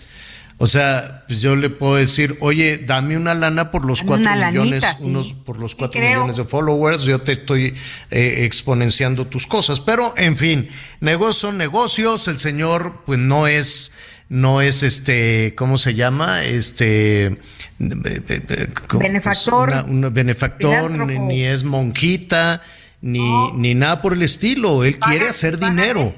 Le gusta hacer dinero, es uno de los hombres más ricos del mundo. Y pues no da brinco sin guarache, no quiere, ay, es que lo hago por que, no hombre, entonces se gastó un dineral, pagó un dineral por una red que al parecer estaba subvaluada, es decir, digo sobrevaluada, él pagó 40 mil, hay quienes, 40 mil millones de dólares, 40 mil millones de dólares, que es una cantidad de dinero bárbara. Dicen que pagó de más, que está más o menos en unos 12 mil millones de dólares y luego ya se enojó, dijo, ¿qué hice? Y luego dijo, no, pues no les doy dinero hasta que me digan la verdad, se me hace que hay puro oropel ahí, que hay puro seguidor fantasma, ¿no? Que hay puros tweets que no, que no existen y luego no se pudo echar para atrás. Y, y, eh, te- te- concluyo, Anita. Y les dice, bueno, pues para ir haciendo negocio me van a dar 20 dólares mensuales cada quien, cada uno de los usuarios que tengan esta, la, la palomita de verificación. Y entonces eh, le dijeron, está muy cara, entonces hoy acaba, acaba de decir, bueno, ¿saben qué? Este, en este sistema, él dice señores y campesinos, que sería el equivalente a Chairos y Fifís de la 4T, ¿no? Esta nueva división que pone el gobierno mexicano entre Qué horror, la no me sociedad. gusta nada que No, a mí así. tampoco me gusta, pero pues ah, por ahí empezamos hace tres o cuatro años a, a dividir, ¿no? Entonces, eh, allá él le dice señores y campesinos para saber quién tiene o no una verificación azul, eso es popó, dijo, usó otras palabras, dice poder para el pueblo. Entonces, les voy a vender a los más pobres la verificación azul en 8 dólares al mes. Pero lo que no se sabe es cómo vas a ver quién es ¿Cómo- Eso yo te voy a pobre decir, y ¿cómo sabe rico. quién es quién? ¿Cómo? ¿No? Entonces dice, a los pobres 8 dólares, que de todas formas yo, tú pagarías estos dos. Oye, y entonces los bots pues, ya van a pesos, desaparecer. 160 pesos al mes. ¿Quién va a desaparecer? Los bots van a desaparecer los bots, pero pues te a los políticos algo. les va a salir como lumbre caro. Les Bueno, va a salir no mucho más que- caro hacer sus campañas y sus este y sus ¿Sabes cosas. Va- van a regresar al Face y a todo este, ¿no? Al WhatsApp, a Pues, todas va- estas pues va- vamos viendo a ver también cuánto cuesta. Eh, por ahí estaba viendo que están también dando de baja muchas muchas cuentas que no tienen actividad. En fin, hay mucho Eh, oye, movimiento en las redes algo. sociales. Y los Pero- políticos que andan ahorita en campaña, pues que la van a pensar, la van a pensar si van a seguir invirtiéndole porque pues les va a salir muy caro tener esos seguidores ficticios y los Ajá. tienen pues para dar la impresión de que la gente los quiere mucho, de que la Eh, gente Oye, los pero mira, hablando de cosas que no son ficticias, de acuerdo con datos de Comscore y Google Analytics del mes de septiembre, Heraldo Media Group es el grupo de medios digitales más grande del país, Da- respaldado eso sí por es sus verificable. 80 millones de usuarios únicos, lo que pues nos consolida la cabeza por dos meses consecutivos. Es una buena noticia de Hombre. 80 millones de usuarios constantes y sonantes. Hombre, pues muy buena, desde luego. Padrísimo. Felicidades al Heraldo, al Heraldo en la parte, en la parte digital. Al inicio del programa estábamos hablando de esta promesa que venimos arrastrando. Ya ves, eh, est- est- estábamos en el tema de la seguridad, en el tema de la salud.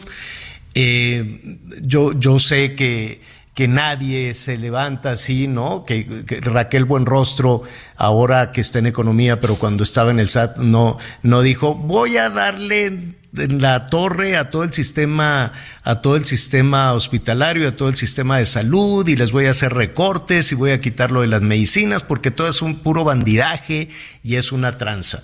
Eh, evidentemente no fue nada más una decisión de, de, de Raquel Raquel, dije delgado, ¿verdad? Pero no es Raquel Buenrostro. Este, no, bueno, son decisiones que se fueron tomando en el camino. Dijeron, lo que hay no sirve, y en lugar de irlo modificando sobre la marcha, le dieron de tajo.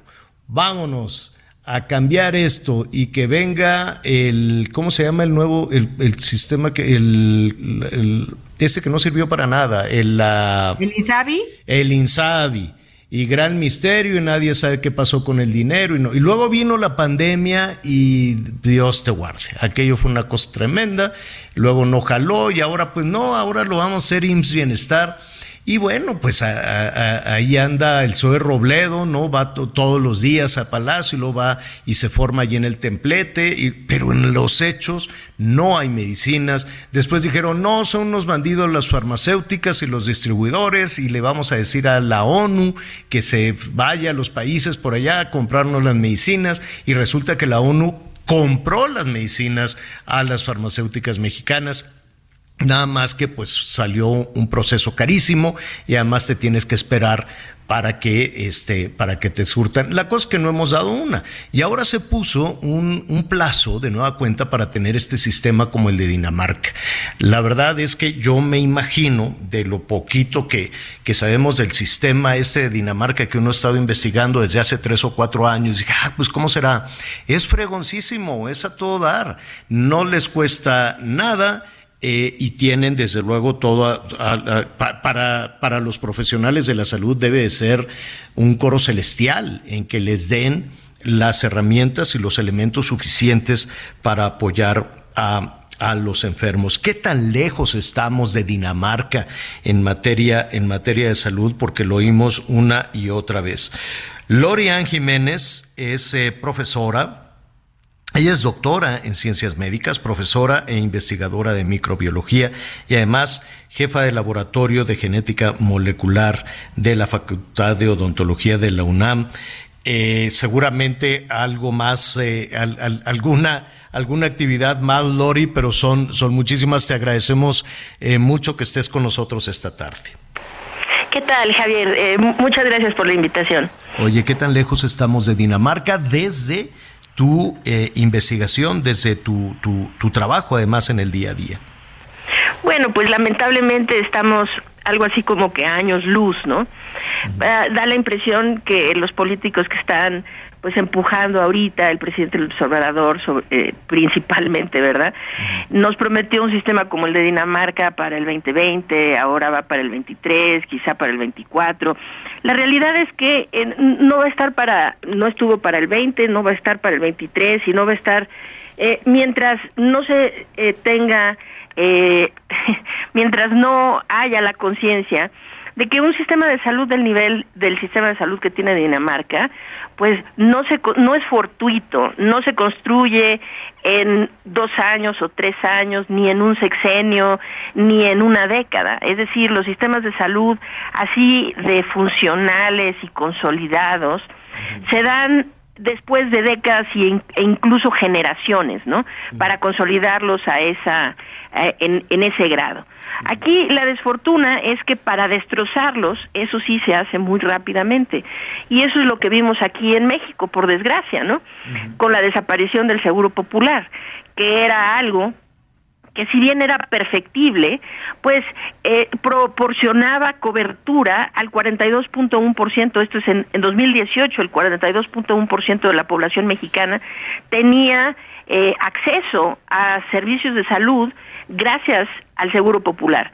Y eh, eh, llevó pues 17 años construir el Seguro Popular, esto se inició en el 2003 y después así de la noche a la mañana pues desaparece el Seguro Popular y supuestamente es reemplazado por el INSABI, ¿no? El INSABI que no funcionó y el INSABI que nunca, nunca proporcionó la cobertura que tenía el Seguro Popular. Es decir, en, en 2018, como ya dije, afiliados al Seguro Popular se le daba cobertura, es decir, tenían seguridad social el 42.1% de la población mexicana. Para 2020 de solamente el 26.9 de la po- por ciento de la población es- eh, tenía eh, seguridad social a través del INSABI. Esto quiere decir que entre 2018 y 2020 y doy la cifra hasta 2020 porque creo que hay mucha este se habla falsamente sobre los efectos de la pandemia. Es decir, no todo es por la pandemia, desde luego la pandemia tuvo mucho que ver en algunas cosas, pero no es solo por la pandemia, es por las políticas de salud pública que se establecieron durante esta administración, ¿no? Es por eso. Ahora la, la pandemia vino a hacerlo todavía más grave, pero no e- fue a consecuencia de la pandemia. Es decir, simplemente en este dato que acabo de dar, esto quiere decir que aumentó la, la, el porcentaje o el número de mexicanos que sin cobertura, sin seguridad social, del 20 de 20.1 millones que no tenían acceso social en, en 2018 a 35.7 millones. Es decir, aumenta con la desaparición del Seguro Popular 15.6 millones de mexicanos, aumenta a la cifra de ciudadanos que no tienen que no tienen acceso a servicios de salud ni si- ni públicos ni siquiera privados, ¿no? Ni públicos ni privados. Y esto pues ha afectado más las zonas más desprotegidas de nuestro país. Así que llegar al, al sistema de Dinamarca, este Javier, Ana María, este pues estamos a años luz de eso, ¿no? Oye, Lorian, estuve, eh, eh, eh, siempre tienes la curiosidad cuando te ponen eh, esta, esta referencia, esta referencia de Dinamarca y tienen un gasto eh, estratégico en salud, ¿no? No, no es casualidad. En su PIB, pues le dedican, este, me atrevería a decir, no, no sé si son entre 9 o 10 puntos del PIB, tal vez un poco más, a, este tema que es fundamental en una política de Estado, ¿no? La, salud. Eh, es, es por ahí, es decir, eh, para tener un sistema de salud óptimo habrá que quitarle dinero a alguno de los este, proyectos o temas que se tiene y dedicárselo a salud. ¿Es un tema de dinero? Bueno, el dinero tiene mucho que ver, sin duda, ¿no? En esta referencia que acabas de mencionar, sí, efectivamente, es decir, eh, queremos que México tenga un sistema de salud como el de Dinamarca, cuando México destina solo el 3.3% de su Producto Interno Bruto a la salud. Y Dinamarca está destinando, o destinaba pues en el 2021, 9.3% del PIB, ¿no? De su Producto Interno Bruto. Así que, bueno, primero, si queremos un sistema de salud que jale como el de Dinamarca, pues primero necesitamos meterle... Eh, eh, pues sí, necesitamos invertir en él, ¿no? Necesitamos la inversión que nos permita tener esa calidad de... eh, de, Pero, de- de pero sistema. Marian, por ejemplo, en las medicinas, eh, que la, la- la razón por la que eh, se desmanteló todo esto puede haber muchísimas argumentaciones. Eh, salió más caro, ¿no? Salió más caro que este sistema. Evidentemente se tenía que investigar y se tenía que ver si había este corrupción en compras o si efectivamente las compras consolidadas eran las adecuadas, eh, en fin, ¿no? A toro, a toro pasado uno podría decir muchísimas cosas. Sin embargo, se gastó y se gastó muchísimo más y no hay medicinas. Así es. De ahí que lo que el, eh, iba a terminar la respuesta anterior diciendo que sí, claro, pues hay que invertirle más a la salud, pero no es solo el dinero, desde luego no es solo el dinero. Es decir, por encima de tener el presupuesto necesario, suficiente para tener un sistema de salud de primer mundo, un sistema de salud que opere adecuadamente, que dé una cobertura universal y que esta cobertura pueda ser gratuita o por lo menos a muy bajo costo, sobre todo las poblaciones desprotegidas, etcétera. Antes que tener financiamiento se necesita tener planeación, se necesita tener estrategia, se necesita tener un modelo de salud pública y las políticas de salud pública que permitan eh, desarrollar este sistema al nivel que se desarrolla en muchos países europeos, incluido, incluida Dinamarca, ¿no? Entonces, no es necesariamente el dinero. De hecho, eh, en una discusión que, que, que tuve el día de ayer en, en un espacio de, de Twitter, precisamente sobre el tema del sistema de salud en México, alguien decía, bueno, es que en la pandemia murió mucha gente por falta de dinero, ¿no? Y eso es absolutamente falso.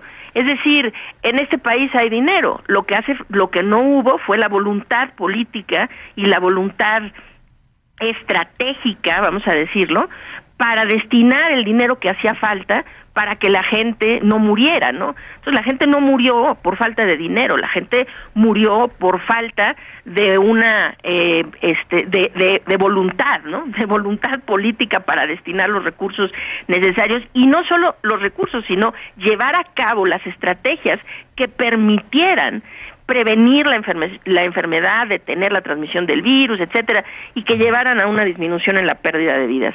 Entonces, en términos del, de, del sistema de salud, lo que hoy tenemos es tenemos una configuración de sistema de salud que es cada vez más centralizada, más fragmentada, más desarticulada, ¿no? Y lo que necesitamos en realidad, más que una promesa vana, que es vamos a tener un sistema de primer mundo. ¿Qué significa eso, no? Cuando dicen vamos a tener un sistema mejor que cualquier parte del mundo da la impresión que no que quienes dicen esto no tienen la idea de cómo son los sistemas en los países desarrollados, ¿no? Porque estos no salen no no salen de la manga, ¿no? Son Claro. cosas que se construyen durante décadas o generaciones. Pues y entonces ojalá- pues lo que necesitamos es eso, un sistema moderno con tecnología, tecnologías de la información, con telemedicina y un desde luego y sobre todo, Javier, creo que lo más importante aquí es esto. Para llegar a tener un sistema de salud de primer mundo, necesitamos una estrategia que permita la continuidad de una administración a otra. Es decir, que el sistema de salud se deje de utilizar para fines eh, principalmente político-electorales Claro.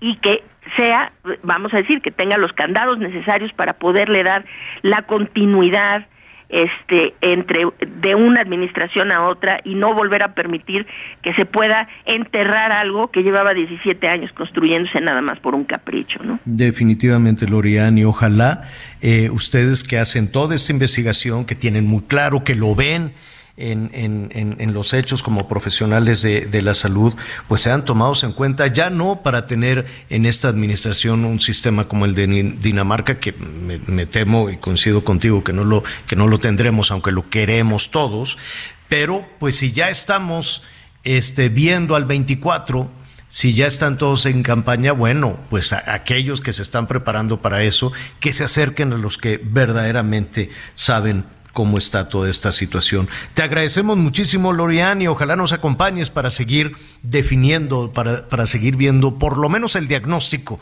en el lugar en el que estamos, ¿no? Desde luego, con todo gusto. Gracias, gracias, Lorean.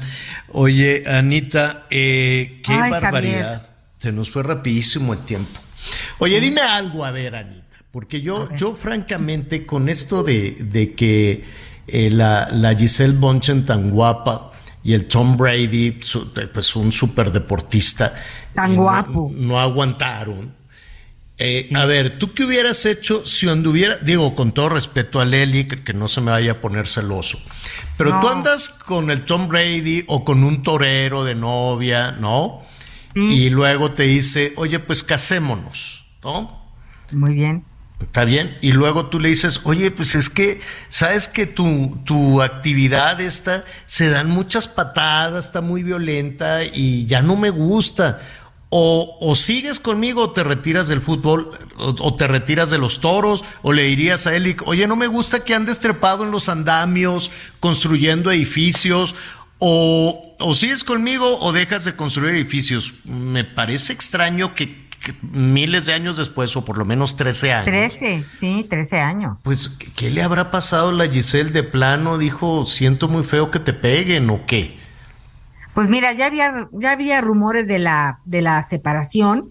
Eh, finalmente los dos tienen una larga trayectoria y una larga pues vida por, por delante y yo creo que ella se aburrió de estar un poco a la sombra. ¿De cuál a la sombra? Si es una top model Pues millonaria, hace pero- pero- películas, hace desfiles, Eh, le- no, ti- igual- tiene miles de admiradores. No, no, no, sí, pero yo creo que se aburrió un poco de que este, pues, digo, si lo estás esperando No, para no me imagino a la Giselle Bonchen cantando detrás de la ventana, Ah, ¿no? no, yo no me la imagino detrás de la ventana nunca tampoco, ¿no? Ah, que nos pongan ahí la, la Oye, de la pero lo cierto es que sí será un divorcio interesante en cuestión de, de economía, ¿no? Porque ya después de barbaridad. 13 años, pues sí hay Ah, bueno, yo supongo que tiene cada quien su guardadito, supongo que hicieron estos contratos de, de cada quien lo suyo. Que no sé también, imagínate, te casas conmigo, sí, pero me firmas este contrato de que si nos divorciamos no te doy un centavo. Bueno, de eso hablamos mañana porque ya se nos vino el tiempo encima. Vámonos por un pan de muerto, Anita Lomelí. Urgente. Un abrazo, gracias, buenas tardes. Gracias, gracias a Miguel Aquino. Yo soy Javier Alatorre, lo espero a las diez y media en Hechos Azteca 1. Se va a poner bueno. Mientras tanto, siga con nosotros Salvador García Soto en el Heraldo Radio. Estaba sentada la parca, fumándose de su tabaco. Con los santos se discutía quién se echaba su último trago. Con los santos se Gracias por acompañarnos en Las Noticias con Javier Alatorre. Ahora sí ya estás muy bien informado.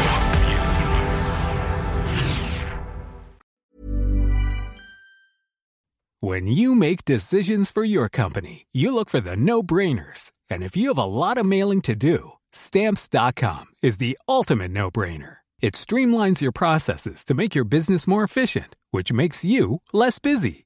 Mail checks, invoices, legal documents, and everything you need to keep your business running with stamps.com. Seamlessly connect with every major marketplace and shopping cart. Schedule package pickups and see your cheapest and fastest shipping options from different carriers with rates up to 89% off USPS and UPS rates. And with the stamps.com mobile app, you can take care of mailing and shipping wherever you are. Make the same no-brainer decision as over 1 million other businesses with stamps.com. Sign up with code program for a 4-week trial plus free postage and a free digital scale. No long-term commitments or contracts. That's stamps.com. Code program.